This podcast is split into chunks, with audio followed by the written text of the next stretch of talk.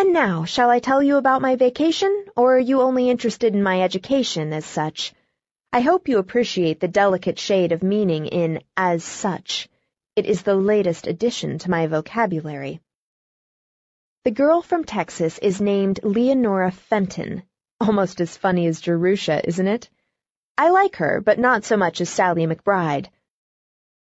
I shall never like anyone so much as Sallie, except you. I must always like you the best of all, because you're my whole family rolled into one. Leonora and I and two sophomores have walked cross-country every pleasant day and explored the whole neighborhood, dressed in short skirts and knit jackets and caps and carrying shiny sticks to whack things with. Once we walked into town, four miles, and stopped at a restaurant where the college girls go for dinner. Broiled lobster, 35 cents, and for dessert, buckwheat cakes and maple syrup, 15 cents. Nourishing and cheap. It was such a lark, especially for me because it was so awfully different from the asylum. I feel like an escaped convict every time I leave the campus. Before I thought, I started to tell the others what an experience I was having. The cat was almost out of the bag when I grabbed it by its tail and pulled it back. It's awfully hard for me not to tell everything I know. I'm a very confiding soul by nature. If I didn't have you to tell things to, I'd burst. We had a molasses candy pull last Friday evening, given by the house matron of Ferguson, to the left behinds in the other halls. There were twenty-two of us all together, freshmen and sophomores and juniors and seniors all united in amicable accord.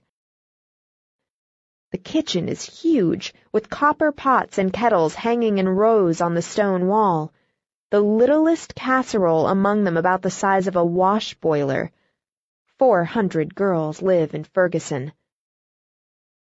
The chef, in a white cap and apron, fetched out twenty-two other white caps and aprons, I can't imagine where he got so many, and we all turned ourselves into cooks. It was great fun, though I have seen better candy. When it was finally finished, and ourselves and the kitchen and the doorknobs all thoroughly sticky, we organized a procession, and still in our caps and aprons, each carrying a big fork or spoon or frying pan, we marched through the empty corridors to the officers' parlor, where half a dozen professors and instructors were passing a tranquil evening.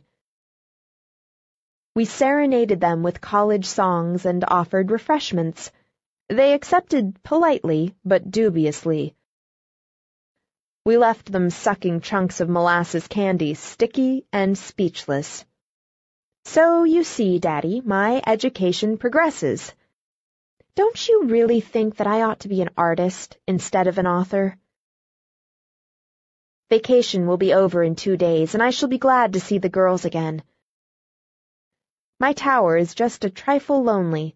When nine people occupy a house that was built for four hundred, they do rattle around a bit.